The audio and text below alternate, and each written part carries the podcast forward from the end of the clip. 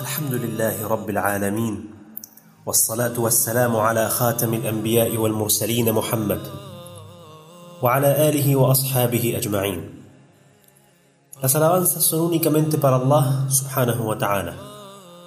Él no tiene socio, no tiene copartícipe, no hay nada ni nadie que se asemeje a Allah subhanahu wa ta'ala.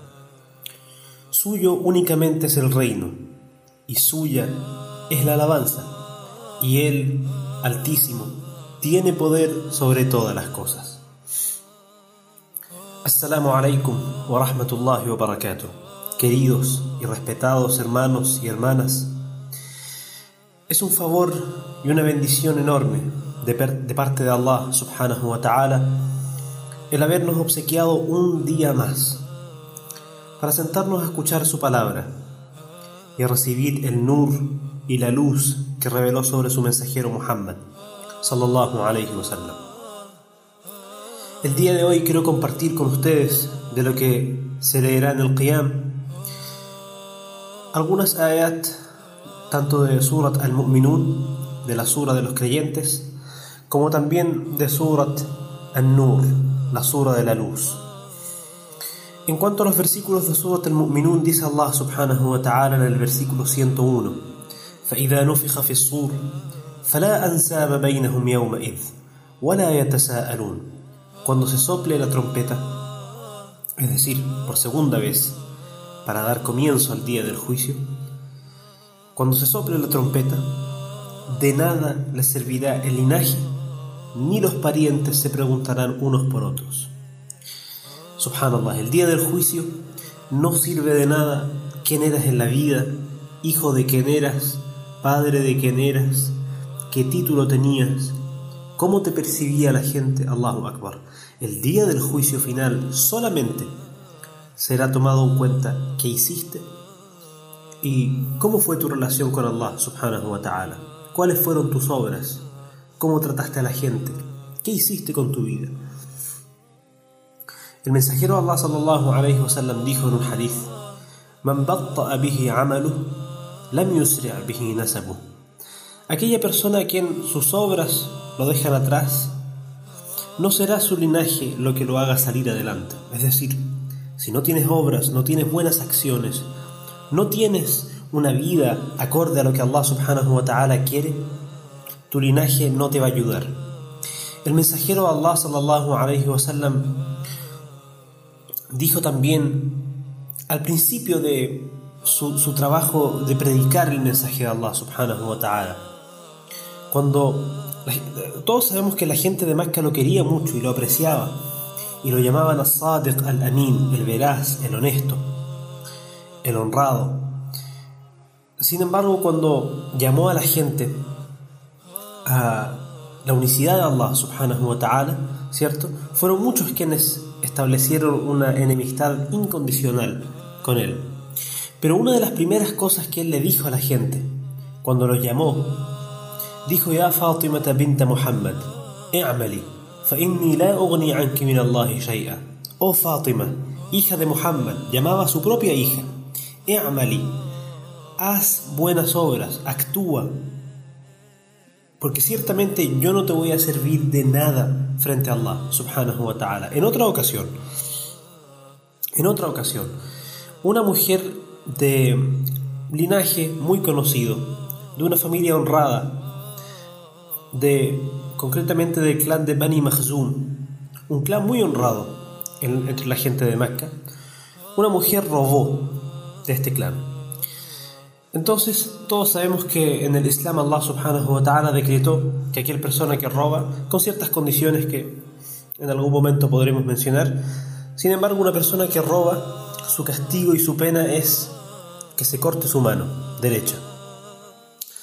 Sin embargo, cuando esta mujer robó, la gente dijo, pero ¿cómo se le va a aplicar la pena a esta mujer? Es una mujer de linaje, es una mujer respetada, de una familia honrada. Entonces hablaron con una persona que era muy cercana al mensajero de Allah, para que él, digamos, intercediera por ella y hablara con el mensajero de Allah, le dijera, ya Allah, es una mujer honrada, de una familia muy respetada, ¿cierto? E intercediera por ella. Cuando esta persona habló con el mensajero de Allah para interceder por esta mujer, el mensajero de Allah se enojó muchísimo y enrojeció su cara. Y, luego dijo lo que destruyó a las naciones anteriores era que cuando robaba a una persona de, entre comillas, baja categoría, ¿cierto? Que era mirada en menos en la sociedad, le aplicaban la pena. Pero cuando robaba a una persona de linaje, ¿cierto? De, alta reputación, entonces ahí no se la aplicaban. Y luego dijo, por Allah, si Fátima, la hija de Muhammad, sallallahu alayhi wa sallam, robara, le cortaría la mano, le aplicaría la pena. Subhanallah. Entonces el mensajero Allah sallallahu alayhi nos mostró y nos enseñó que por nada del mundo nuestro linaje nos va a servir frente a Allah subhanahu wa ta'ala. Por nada del mundo Allah subhanahu wa ta'ala dirá, bueno, él es hijo de fulano, entonces no lo castigo. Allah no le teme a nadie, ni le debe respuestas a nadie, ni tampoco considerará el linaje cuando se trate de juzgar entre su creación. Por eso es muy importante que cada uno de nosotros obre acorde a lo que Allah subhanahu wa ta'ala dijo. Otro de los versículos dignos de ser mencionados, y la verdad es que son todos dignos de ser mencionados, pero el tiempo nos obliga a resumir, es que Allah subhanahu wa ta'ala dice en el Corán, en esta misma sura, en el área 112, Se le dirá a la gente el día del juicio.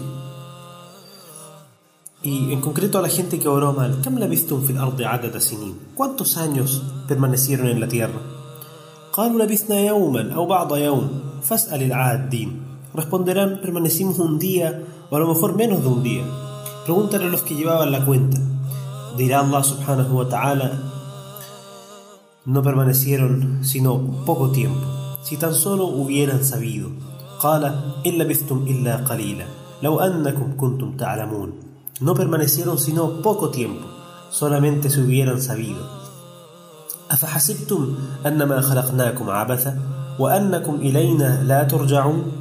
¿Acaso creían que los, que los creamos sin ningún sentido? ¿Creían que no iban a comparecer ante nosotros?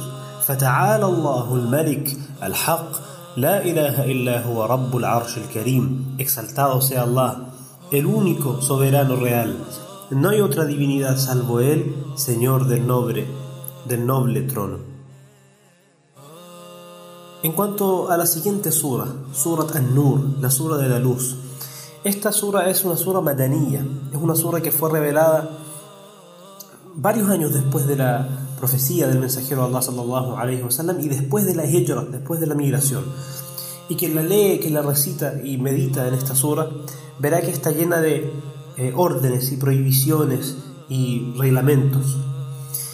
Sin embargo, entre las últimas ayats que Allah subhanahu wa ta'ala reveló en esta sura, el ayat 63, la penúltima, nos da a conocer, wallahi, la importancia y eh, o sea, la importancia de seguir al mensajero Allah sallallahu alayhi wa sallam al pie de la letra y a la vez el peligro de desobedecerle.